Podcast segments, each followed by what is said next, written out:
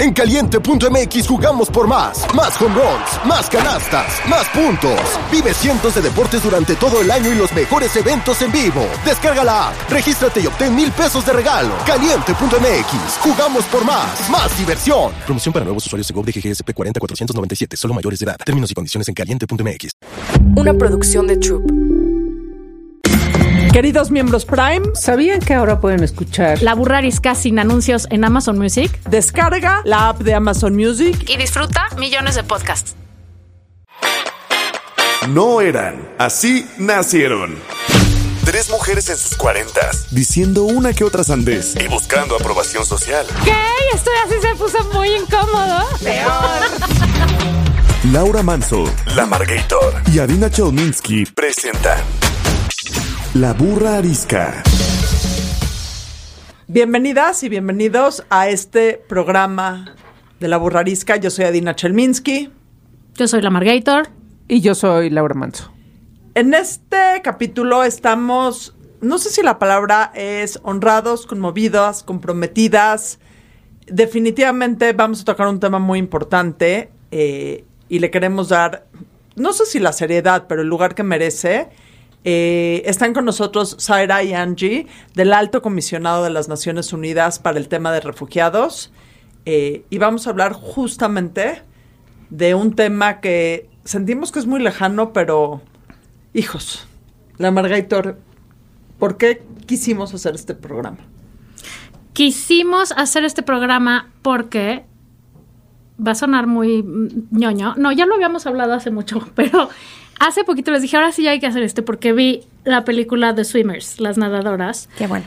Que es la historia de ya se me olvidó su nombre, qué bien. De las hermanas. Sí, de Maldini, un par de hermanas, ajá, exactamente. Eh, sirias que se escaparon en uno de estos barcos que vemos en las noticias, lleno de refugiados que van con sus cosas y sus bebés y que tantos se ahogan y que tantos llegan a las costas de Europa. Eh, y lo vemos como una cosa súper lejana, ¿no? Y entonces, sin saber de qué se trataba la película ni conocer la historia, nada, le puse play. Eh, y regresó, llegó una hija y se sentó junto a mí, y llegó el otro y se sentó junto a mí, lo cual es una cosa muy difícil que suceda en cuestiones de ver cosas en la tele. Y nos quedamos todos ahí enganchados viendo esta historia. Y al final eh, detonó una conversación de what the fuck con los refugiados en el mundo. Porque efectivamente los refugiados son cosas que vemos en la tele, estas lanchas terribles. Pero los refugiados están en nuestro país también cada vez más, ¿no? Y cada vez más va a ser un problema entre más Estados Unidos cierre ahí. Y no es nada más el tema de que les, los vemos como con Despe o sea, a los de Europa los vemos como, ay, pobre gente. A los de aquí los vemos como, pobre gente. ¿no? O sea, somos bien malinchistas, además. Sí. Y yo lo que, o sea, el resumen con mis hijos fue, imagínate lo de la chingada, perdón mi francés, aunque el tema sea muy remomante. ¿Qué cabrón tiene que estar tu situación para que dejar absolutamente toda tu vida atrás, tu gente, tu familia, tu casa, todo, sea tu mejor opción? Y creo que esa es una cosa de la que tenemos que hablar, porque tenemos que normalizar, entender que no, no son gente que nos quiera venir a chingar este, las carreteras o que atasquen la frontera o que, ay, qué mal que se cambiaron de país, o sea, ¿por qué no se quedan en el suyo? Es que, es que eso es lo que pensamos. Sí. Y el tema es, necesitamos empezar a entender y a tener empatía de qué está pasando en este mundo, que la gente tiene que dejar todo, irse a buscar quién sabe qué, y, obviamente, todo lo que pasa en el camino, que es terrorífico. Sí. Entonces por eso están ustedes aquí. Pero primero necesitamos una pregunta incómoda. Sí, yo, el, el, tema va a ser incómodo, sí, sí es, no es sexy. Y qué bueno. Y no es de reír, pero a veces no hay que reír, güey, porque a veces también hay que amarrarse, o sea, remangarse y poner, entrarle a este mundo de una manera distinta. Como dijiste sí. tú hace algunos capítulos, que el privilegio no nos nuble, nuble la empatía. Bueno, hagan la pregunta incómoda y sigamos con el programa incómodo. Va, ok. Bueno, eh, pues eh, para empezar, muchas gracias por, por invitarnos. Creo que es un buen momento, es un buen espacio para hablar eh, a cualquier nivel sobre esta temática que, como dijeron, es eh, creo que la vemos muy lejana y no creemos que nos pueda pasar a nosotras, a nosotros, a nuestros hijos, a nuestra familia. Y, y, quisimos en esta ocasión eh, hacerles esta pregunta incómoda porque creo que va a detonar una, reflexión, una autorreflexión. Y para todas las personas que nos están escuchando, pues también será como muy, eh, muy clave hacérsela, ¿no? Y ser como muy conscientes y muy sinceras. La pregunta es, eh, ¿han discriminado ustedes a alguien? Y si nos pueden contar un poquito en qué ocasión, ocasiones lo han hecho. ¿Y qué sintieron? Yo sé que la vamos a responder también nosotras con, con Zaira. Yo discrimino a los pendejos constantemente. A ver, ampliemos, ampliemos. Pero lo peor es que no le da reír, pena. Algo de reír, no me da pena. No, pero es que, a ver, eso es cuando ya lo tratas. Pero así de verlo, no es como que se le note tanto, ¿no? Es como pendejo, ya. lo- hay pendejos que lo ocultan, sí. Por eso. Pero ya en el trato sale, entonces. No, claro, no, ya, hablando en serio. Eh, claro, de hecho, alguna vez habíamos hablado de esto ya. Este. Todo el mundo discriminamos constantemente. Sí. ¿no? Pero tú, Cuéntanos de una, Amargator. yo tengo muchas, la verdad, tengo muchas veces a lo largo de mis muchos años que he discriminado infinidad de veces. No me llena de orgullo, me llena de vergüenza, pero pues cuando se trata de decirlo, trabajé muchos años para revistas de moda y belleza. Imagínate la discriminación que Sí. Eh, existe ahí Sí. eh, a la gente por su forma de vestir durante años evidentemente dentro de la industria, pero fuera de, o sea, fuera de tu círculo de trabajo. O sea, eh, trabajar para revistas como Elle o como InStyle o como quien te va haciendo una persona, este, pues que aprendes otras cosas, pero, pero, pero particularmente, ¿no? Y, y- ahora la moda yo tiene sí. mucho más conciencia, pero, pero antes, Sí, claro. o sea, por su peso, a la, a la gente por su peso, por ¿Tú lo has este, hecho su estatura. directamente?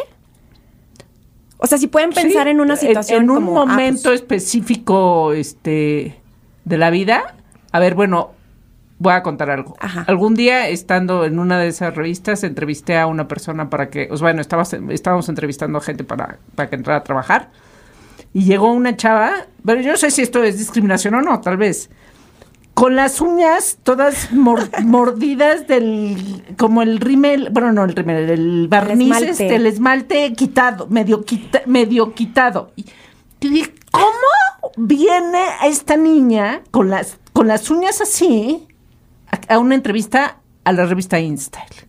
claro. No se lo dije, lo pensé, pero ya me costó tanto trabajo ponerle atención. Es- eh, me da pena decirlo, pero es- sí lo pensé. ¿Y cuál fue tu acción discriminativa hacia ella?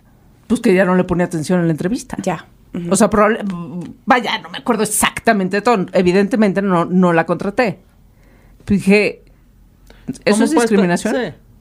Sí, sí es. O sea, Sí. yo no, yo no, no tengo una cosa que decir, pero pues hay muchos momentos en la vida en donde discriminas porque alguien no piensa igual que tú, no se ve igual que tú, no hace igual que tú, y en tu cabeza dices, "Este es un pendejo, ¿no? O sea, lo- o sea, es que hay pendejos pendejos, y hay gente que tú denominas que es un pendejo simplemente porque no, no es igual que tú. Y Sí. yo la verdad sí hago un ejercicio constante de, de cacharme en esas cosas y decir, a ver, este pendejo. no, en serio. O sea, esta persona que está haciendo esto que a mí me parece tan mal, ¿por qué lo está haciendo? De- o sea, como que he aprendido a tratar de pensar de dónde viene esa persona que lo hace actuar con ese enojo, con esa este, desinformación, con esa, o sea, como tratar de ver qué hay atrás de la persona antes de juzgar a la persona. Creo Wow, que es- es el pero eso es primer- ya otro nivel, ¿no? Ya llegar a esa reflexión. Pues es que yo creo que esa es la chamba, o sea, entender que la gente hace lo que hace porque es quien es y nosotros tenemos que pensar, o sea, hay que aprender a pensar quién es esa persona atrás, ¿no? O sea, que la hace hacer eso. Ahora, el pendejo es pendejo. Ese va en otro lado. No, te voy a decir algo, aquí hay algo muy diferente. A mí de las primeras lecciones eh, que me dieron en mi vida, y lo hemos platicado aquí, por evidentes condiciones religiosas, la tónica en mi casa era que nosotros no podíamos discriminar absolutamente nadie, ni por razón de, eh, ni por, digo, no, odio el tema racia- eh, ra- eh, raza, porque no, no hay tal cosa, pero ni por color de piel, ni por preferencia sexual, en un mundo, o sea, hace 45, 50 años, en donde el tema de las preferencias sexuales ni, les ni siquiera era abierto, pero Sí. era muy, muy, muy, muy claro en mi casa, para mis papás, que siendo judíos, hijos de refugiados, de migrantes, etcétera, etcétera, no podíamos discriminar absolutamente a nadie. Entonces eso fue como que una lección. Habiendo dicho eso, eh, sí muchas veces, muchas veces a lo largo de mi vida adulta, me he cachado diciendo, pinchadina, estás en absoluto y totalmente lo incorrecto con las nociones preconcebidas que tienes sobre cierta persona y lo he tratado de cambiar. Pero luego cuando uno tiene hijos que son centennials y que nacen con la corrección política en los genes, ahí sí te das cuenta que no eres nadie, porque en mi casa ya deja no se puede discriminar, no se pueden usar Hablar, no se puede hablar. no se puede respirar, no puedes usar pronombres que no sean inclusivos, Sí. no puede, entonces también creo que también como sociedad hemos en los últimos años eh, hecho ciertos avances, más no suficientes, en estar conscientes del tema de discriminación. O sea, por lo menos en lo que yo, con- o sea, en el mundo, en el mundo en donde yo me muevo. Ya, Sai, te, do- te doy la palabra ahora a ti. Sí, es que, bueno, todas estas reflexiones son muy importantes porque ustedes las hacen, ¿no? A lo mejor porque pues están en el medio, porque es un ejercicio personal, porque queremos ser mejores, pero yo, bueno, lo que nos toca ver a nosotros es que sí está todavía muy generalizado y muy normalizado el discriminar en a lo que nos parece diferente, ¿no? Así, tal cual lo dijiste, esa es la base de, la- de la discriminación. Si algo me parece diferente y ya le vamos poniendo diferentes pues como diferentes reacciones, ¿no? Es- platicaba con, con Angie en la mañana y decía, yo, por ejemplo, me acuerdo mucho una vez que se me acercó un chico y claro, era joven, hombre, centroamericano, tatuado, dije, ya valí, ¿no? Pero ya sabías que era centroamericano. Lo, es- lo escuché hablando. Entonces dije, seguro está planeando. Me va a saltar. Claro, el, mi asalto, ¿no? Y no, en realidad me iba a preguntar una dirección, ¿no? Sí, yo creo que hay muchas situaciones. ¿Tú, Angie? este, sí, lo he hecho muchas, muchas veces. Creo que, por ejemplo, eh, este tema antes de venirme a vivir a México, soy salvadoreña, tengo cinco años viviendo acá. eh, el, el- el tener prejuicios, por ejemplo, con personas mexicanas, y lo reconozco así como muy, ah, no, es que seguramente todos los hombres mexicanos son machistas. No, es que seguramente, o por ejemplo, me acuerdo que mi mamá y mi papá me decían, o sea, vas a ir a casarte con un hombre eh, macho, de bota, bigotón. eh, ¿Con y- Vicente Fox? O sea, justo Estás esa- mejor que Martita, así ¿sabes? que podemos decir eso, no es por prejuzgar, por cártel. Y yo como, a ver, o sea, no, también allá escuchan otra música, etcétera, ¿no? Me ha pasado también en la calle que le cierro la ventana del, del coche a una persona porque luce eh, en fachas, porque trae tatuajes, porque es quizás muy morenito, se ve quizás que no se ha bañado en días. eh, pero si viene un tipo fumando y a lo mejor lo veo en traje, a lo mejor es más güero, etcétera, no me siento tan en riesgo como en el caso anterior. La cosa es que todos lo hacemos Sí, y que a la hora de hablar de refugiados, o sea, hay, hay dos cosas muy importantes, yo creo, al hablar de discriminación. Primero es todo lo que es diferente a mí está mal o me da miedo. Le temo. Entonces Es. lo crucifico. Exacto. Segundo, nunca nos podemos a pensar ni en lo que nosotros hacemos, decimos, actuamos, ni en qué nos puede pasar a nosotros. Y esa es la razón por la que queríamos que vinieran. Hace, hace algunos eh, episodios, uno de los invitados eh, eh, dijo, ¿a qué, ¿a qué le tienes miedo? Eh, bueno, más bien preguntó, y él mismo contestó, le tengo miedo a tenerme que ir de México. Cuando hablamos, ¿no? De gente que sale de su país y cruza fronteras y etcétera, esa, es, esa hacer conciencia. Imagínense un día que la violencia es tal en México que nos tenemos que ir. Imagínense que el, el gobierno, pues, este, pues, ya no pudo, ya no, bla, bla, bla, lo que sea, que te tienes que ir, pero no puedes vender tu casa porque, pues, la situación no está para que vendas tu casa, nadie te la compra, eh, ¿no? Y- Que no vas a tener tiempo Y, para hay muy pocas personas que realmente pudieran tener, eh, ¿no? Las puertas abiertas en otros países en el sentido de eh, este, tener doble nacionalidad, otros pasaportes, etcétera.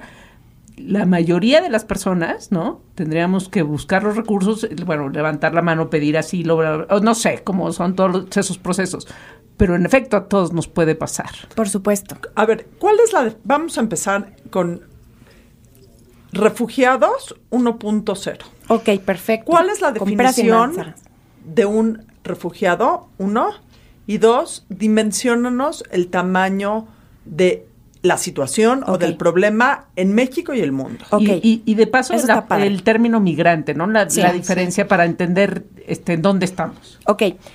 Em, es muy diferente el concepto de una persona migrante a una persona refugiada. Y les dejo esta pregunta mientras voy explicando. ¿Cómo luce una persona refugiada? ¿Cómo se ve una persona migrante? Hemos hecho estereotipos de, de ambos conceptos, ¿no? A lo mejor, por ejemplo, yo soy una persona migrante, más no soy una persona refugiada. Una persona migrante sale de su país eh, para mejorar condiciones de vida, pero no porque su vida está en peligro. Una persona refugiada, su vida corre peligro y el gobierno de su país o el Estado de su país no le puede garantizar la protección. Esa persona está huyendo, huye de una situación eh, para poder sobrevivir. Eh, es el caso de personas de nacionalidad centroamericana, es el caso de personas haitianas, eh, venezolanas, que lo escuchamos mucho en las noticias, ¿no? Una persona migrante decide salir de su país porque tiene una oferta laboral, porque quiere casarse con una persona de otra nacionalidad, pues en ese otro país, porque quiere estudiar, porque eh, busca una, mejora, eh, una mejor condición de vida económica eh, para su familia, pero su vida en su país de origen no corre peligro. Puede quedarse viviendo en otras condiciones sociales y económicas, pero nadie lo está eh, persiguiendo. Y puede No está regresar siendo cuando perseguido. quiera y sigue teniendo la protección de su gobierno. Una persona refugiada, no. ¿No? Y yo creo que aquí hay una palabra clave también, Angie, que es, es forzada.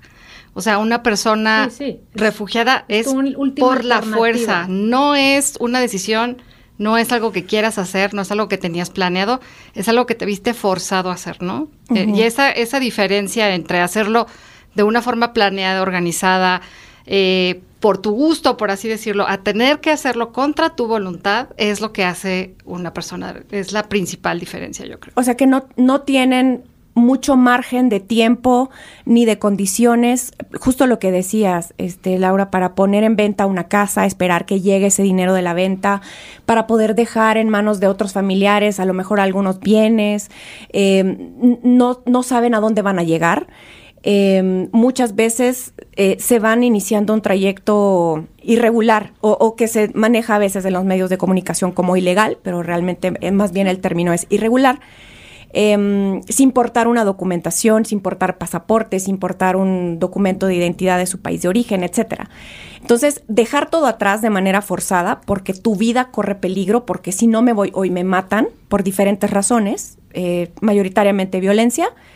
Eso es el concepto de una persona estás refugiada. escapando. Que ¿Cuántos- te escapas, exactamente. ¿Cuántos refugiados hay en el mundo? Eh, al cierre del 2022, yo diría que son poco más de 100 millones de personas Más. desplazadas forzadamente. Pero estos 100 millones alrededor del mundo incluyen personas que se han desplazado de manera forzada dentro de su país. Como por ejemplo en México. Si una persona huye del norte de México porque la situación de violencia con los cárteles está eh, durísima y se va a vivir a Oaxaca, a otro lado, Donde esta también la persona situación del cártel Porque está están tan bien las cosas. Exacto, como Qué sabes, horror. este, este, este desplazamiento dentro de México, mientras no salen de la frontera de su país, es desplazamiento forzado interno. Es un término que seguramente van a, van a ver mucho más en los medios de comunicación. Pero entonces, ¿eso no se cuenta en los 100 millones? sí, sí se cuenta. Sí, se cu- sí, se- sí está contado en los Sí, 100 millones. 100 millones de personas alrededor del mundo se han visto obligadas a huir de su lugar de origen. De esos 100 millones, alrededor de 51 millones son personas que, eh, que son personas refugiadas. Son personas que solicitan asilo, son En personas en otro país, cruzan fronteras.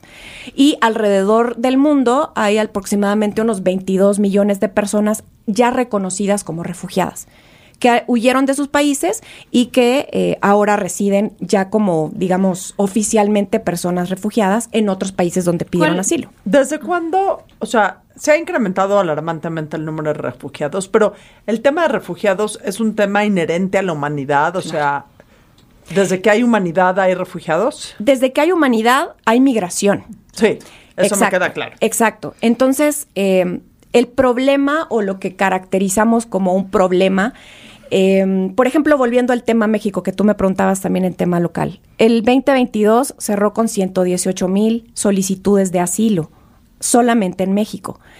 Pero el, el- el problema se crea cuando, cuando pensamos o cuando los medios, etcétera, eh, ubican a los miles de personas que piden asilo, eh, pero no se hace la comparación, por ejemplo, geográficamente con México. México es un país tradicionalmente de asilo y, Adina eh, pues lo, lo- lo sabrá mejor, ¿no?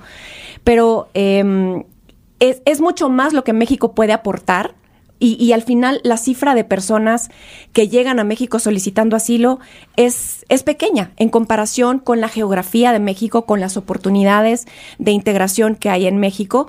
Entonces creo que eh, problematizamos, si es que es posible decir ese término, eh, el tema de que la gente está llegando, porque son personas diferentes, porque son personas que no tienen a dónde llegar, porque eh, las vemos en albergues aglomeradas, y pues sí, pero el problema más bien se da en sus países de origen, donde no se les puede garantizar. Pues su los medios contribuyen muchísimo a la discriminación. Por supuesto. O sea, en hacer esas tomas de gente, de masas de gente caminando, en, como dices, este, pues ya vestidos de este, en Sí. caravana, con este, una maleta, de este, tres niños cargando, cruzando el río o el- el- intentando pasar a la frontera. Sí, Son imágenes muy fuertes. Que y reales.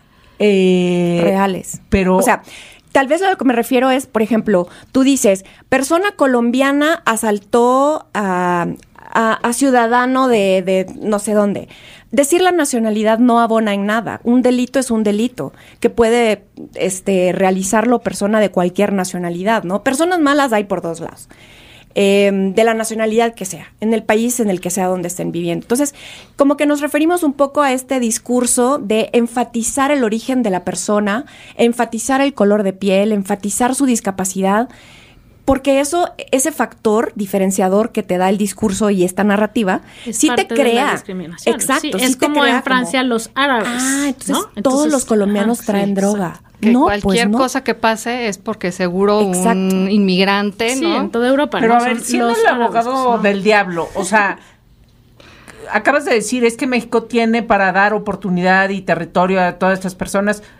No se las da ni a los de aquí. O sea, no nos da, o sea, no, no, no, no, claro. O sea, Es que ese es otro programa. Ese, es- ese es otro programa de los malos gobiernos. programa, sí. Este, pero es, esa es la primera reacción, ¿no? Sí. Por eso, por eso, para, para entender por qué discriminamos. Claro, y Porque, recibimos... porque, oye, este, eh, tenemos eh, 48 millones de pobres en este país.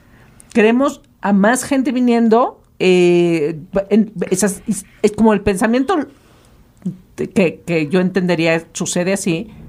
Va a haber más pobres.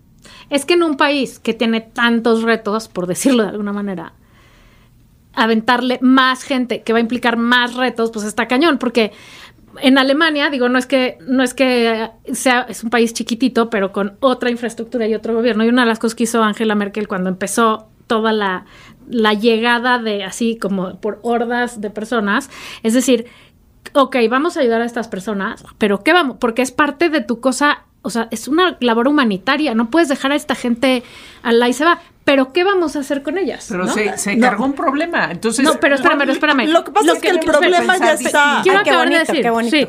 O sea, lo que quiero decir es, lo que hizo es que eh, hizo muchas cosas, pero hizo un programa de cómo vamos a integrar a estas personas a la sociedad.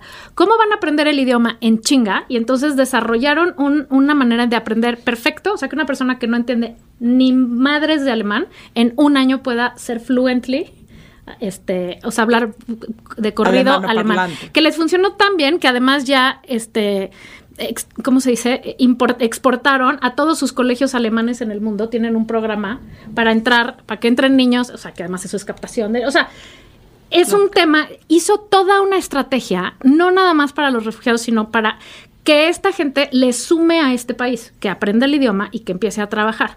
Eso Y en un país. así había No, gente en Exacto. contra. No, pero es que, hablando- es que- es que Claro. no, no es cuestión de estar a favor o en contra, porque Es uno una no cosa puede estar a humanitaria, favor- 100%. o sea, es una cosa de realidad. O sea, perdón que ponga este ejemplo, pero para mí es el mejor ejemplo. Si tú tienes una gotera, una fuga de agua en tu casa, porque el agua es canija cuando tienes una fuga de agua, le puedes tapar aquí, le puedes sellar Sí, aquí, sí, la le es puedes culera. aquí, Sí. pero eh, hasta que no canalizas el agua y le das un cauce, no dejas de tener problemas. El problema de migrantes y el, el problema de refugiados, perdón, y también de, o sea, y la situación de migrantes, no lo veo como un problema, no quiero decir esa, pero la situación mundial que existe sobre migra eh, sobre refugiados se va a dar, pongas las paredes que pongas, pongas a los Exacto. encapuchados Entonces, que pongas en ¿qué la en la eh, frontera a dispararle a gente, ninguna persona, o sea, si yo te contara la historia de cómo mi suegro llegó de Siria a México o cómo mi abuelito llegó de Polonia a México, o sea, no los iba a parar absolutamente nada, o sea, absolutamente nada en el mundo. No hay ninguna pistola que detenga a una persona que está buscando una vida porque la están persiguiendo en el lugar que sea. El que no existan políticas eh, para encauzar este tema genera que el problema se vuelva muchísimo más Sí, grande. o sea, y es que se necesitan tres cosas. Yo digo, pero nos van a decir los expertos. Pero necesitas, necesitas un líder que diga cómo vamos a hacer esto, que en este caso era la Ángela, ¿no? Necesitas una infraestructura económica y necesitas una infraestructura so- social. Pero aparte necesitas la que dices tú, Laura, que la gente empiece a entender que esto es un, y no vamos a decir problema, es un, una cosa que nos compete a todos como humanidad, tener la empatía de entender esta persona se está escapando de su país. ¿Cómo podría Sí, hacer eso y cómo sí. le puedo yo ayudar? Y Pero sí, es muy y cabrón. por eso el tema, o sea, yo, yo preferiría enfocarme en esta ocasión a, a la discriminación. Las soluciones, Sí. este, ni es, eh, o sea, no somos el foro específico de, de- no, podemos repasar algunas, pero me parece que no- que podemos gravísimo, o sea, la gente, la gente que nos escucha, Sí. este, ya, no, apágale, están hablando de las soluciones para los refugiados. Están Hueva. solucionando el mundo, ¿no? Apágale. Hueva, Hueva. de refugiados, O sea- qué hueva oírlo. Mejor me quedo a las pendejadas de Sí. Valeria y Adina y Laura. La verdad sí es más divertido, pero es una cosa que tenemos que atender. Entonces, Nadie pone a su familia en peligro, a sus niños, a sus hijos, este, Sí, por en peligro si cree que ese peligro al que los va a exponer es mayor al que está teniendo en su casa.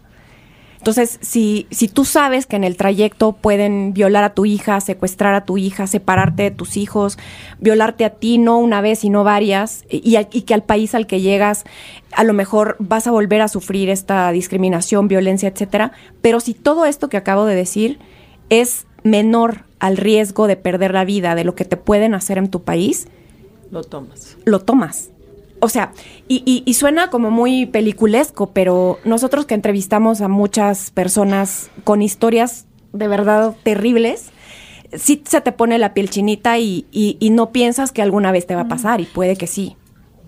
No, es que justamente, o sea, esa reflexión que ahorita hacías es como no y además en muchos casos la violencia es como de un día para otro, ¿no? Como pues ha pasado en las guerras, pero también hay hay situaciones que van escalando, ¿no? O sea, empiezas a recibir, bueno, en Centroamérica pasa mucho, amenaza uno, amenaza dos, eh, ya mataron a un miembro de la familia, a otro, ya desaparecieron a tu hija, ahora secuestraron a, o sea, y es lo que dice Angie, o sea, en el momento en el que dices, ya no puedo más, prefiero arriesgar todo para ver, tener una oportunidad de seguir viviendo, ¿no? y luego, si te va bien, te vas con toda tu familia. ¿Cuántos padres de familia no toman la decisión de mandar? ¿Cuántos niños refugiados Justo. solos hay que mandan de seis o siete años, los suben al barco o los echan con el, la vecina o con y les dan la bendición y igual no los vuelves a ver. O sea, imagínate el nivel de Y desesperación con que una dices, deuda grandísima. Además, porque tienes que empeñar lo que sea Todo. que tengas. Entonces, o sea, es una cosa que no es por gusto.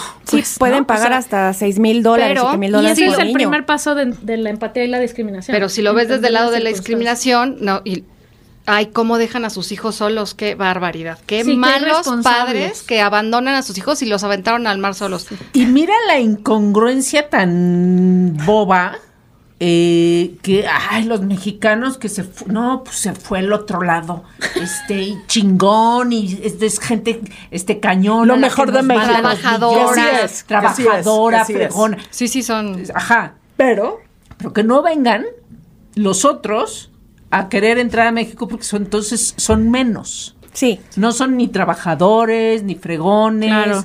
este, no, no, no les tenemos No ese los Ni bien de echarle ganas, ¿qué, claro. No les gusta qué el picante. incongruencia de la perspectiva. Absoluta. Ah, y, y bueno, en, en más situaciones de incongruencia, cuando empezaron a llegar personas ucranianas, ucranianas a México, cuando empezó la crisis, ¿qué tal? O sea, había mucha gente, ay, yo, yo puedo, este, que se hizo una campaña de quién eh, le daba asilo, albergaba. A los ucranianos sí les querían dar asilo, pero no vaya a llegar un nicaragüense o un de donde sea, Porque, ay, no. Mira, hay un término que es la porofobia, que eh, habla de discriminar a personas por su apariencia de pobres.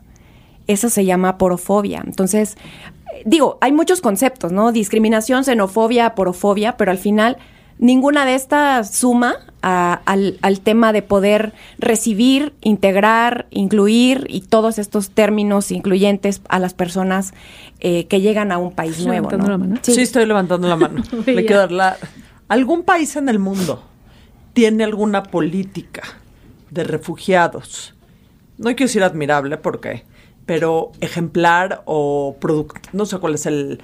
O sea, ¿hay algún país en el mundo que haya podido, por lo menos en sí, por lo menos a un nivel de diseño de política pública, por lo menos a un nivel inicial, poder solucionar el tema de los refugiados que llegan a su país, porque quiero asumir que todos los países del mundo, salvo Corea del Norte y alguno de esos, eh, Albania y algunos, creo que todos reciben refugiados, o sea, todos, a todos llegan refugiados.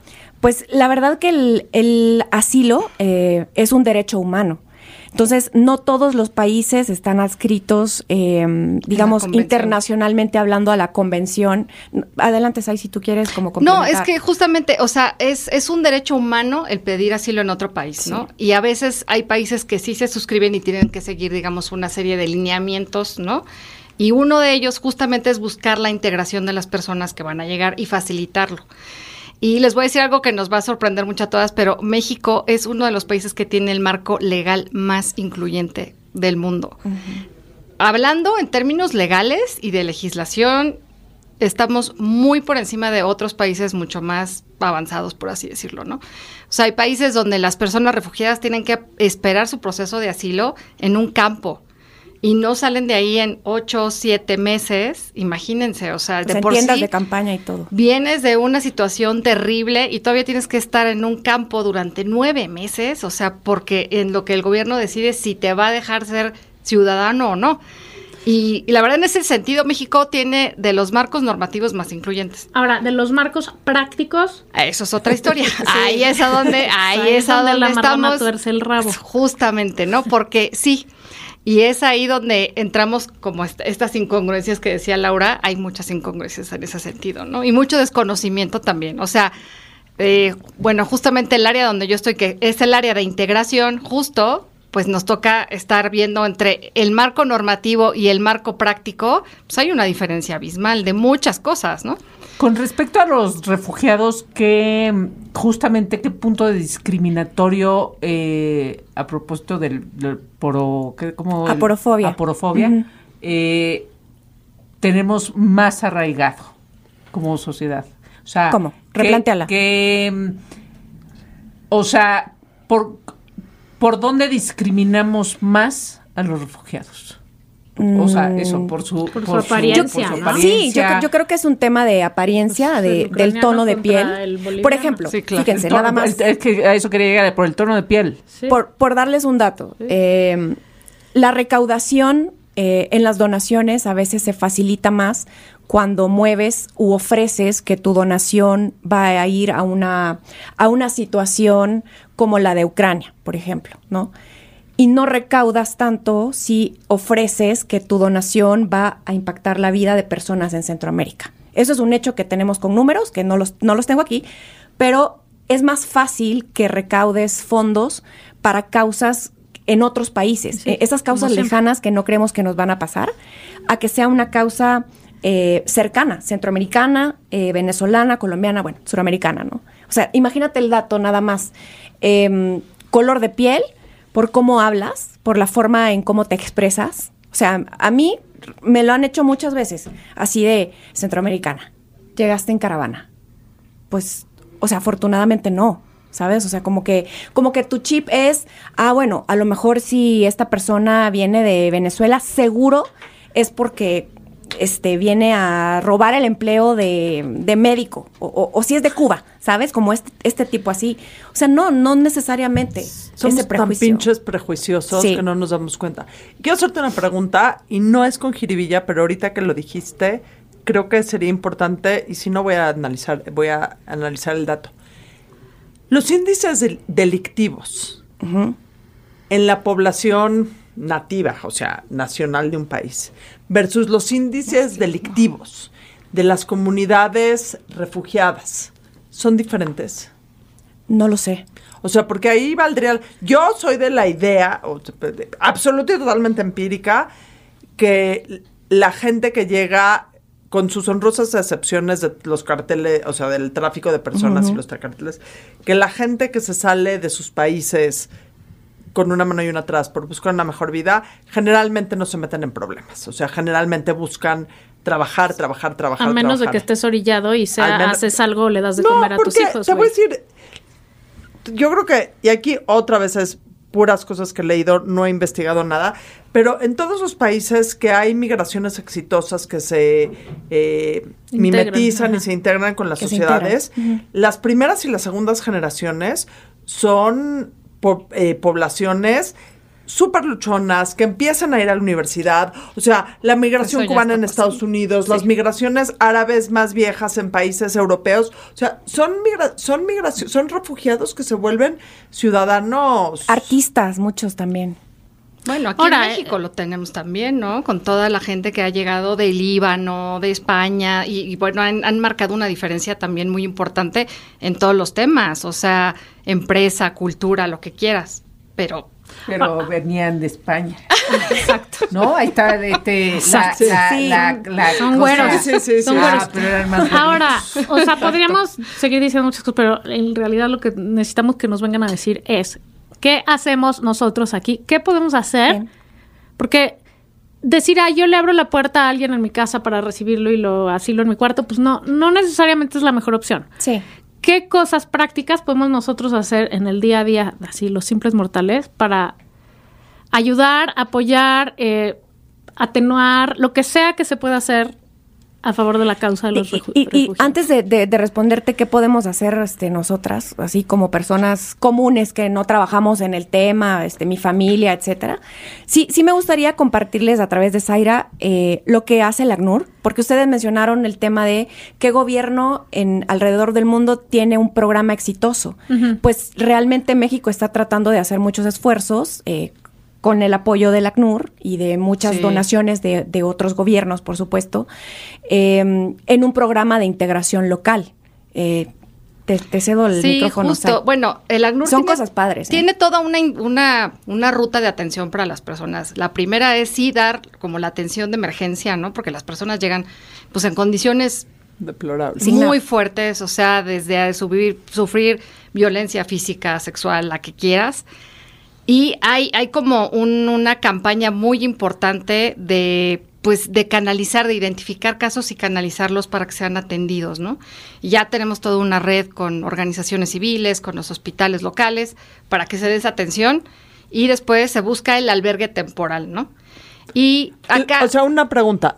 El punto principal de entrada de refugiados en México es la frontera sur. Claro. Asumo yo que Sí. solo entran por ahí. Pero hoy están entrando también. Depende, cuando estaba. Trump, Exacto. cuando estaba También. Trump también Y por barco entran o... eh. Avión, barco, un poco. O sea, yo creo que la Pero- primera ruta siempre ha sido a pie por la frontera sur. Después sí está la ruta del avión. Ahora la- muchas personas venezolanas ya llegan en avión. Y después, pues sí, hay, hay rutas por barco, ¿no? Que es más como para comunidad haitiana y de países que están como más en, en el Caribe. Se ha, se ha complejizado el tema Sí. ahorita porque justo con lo que decían de Estados Unidos y las, este, bueno, toda la reglamentación esta del título 42, etcétera, todas las personas que estaban en frontera o que habían pasado a Estados Unidos están regresando por la frontera norte. Entonces tenemos También. llegando del sur y de Centroamérica, eh, de, de Suramérica y de Centroamérica al sur de México, pero también lado. personas varadas esperando su turno en, en el norte. en Ok, frontera Zaira, entonces, la Entonces, segunda parte es la de darle... Primero o sea, es la atención de emergencia, ¿no? En lo que se estabiliza tu situación, entonces después es dar información, porque claro, mira, muchas de las personas que atendemos son personas que vivían pues tal cual, ¿no? Tenían su vida normal, a lo mejor eran agricultores la mayoría o eran pequeños comerciantes, pues nunca habían tenido necesidad ni de sacar un pasaporte, ni de cruzar una frontera, ¿no? Entonces realmente llegan y no saben que tienen el derecho de pedir asilo en México, por ejemplo.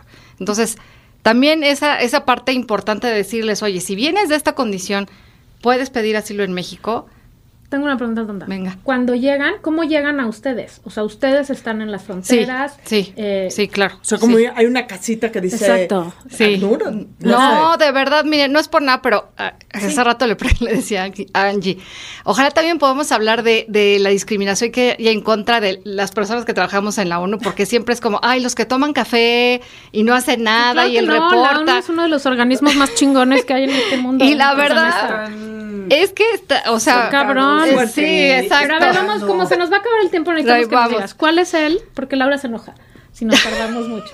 ¿Cuál es, o sea, segundo paso, en, en las fronteras ustedes reciben ahí a la gente Sí. y les dan información? Hay personal del ACNUR en todas las fronteras. La frontera sur tiene, la frontera norte tiene, en la ruta migratoria también tenemos oficinas y tenemos personas que justo dan esa atención a las personas, o sea, es directa.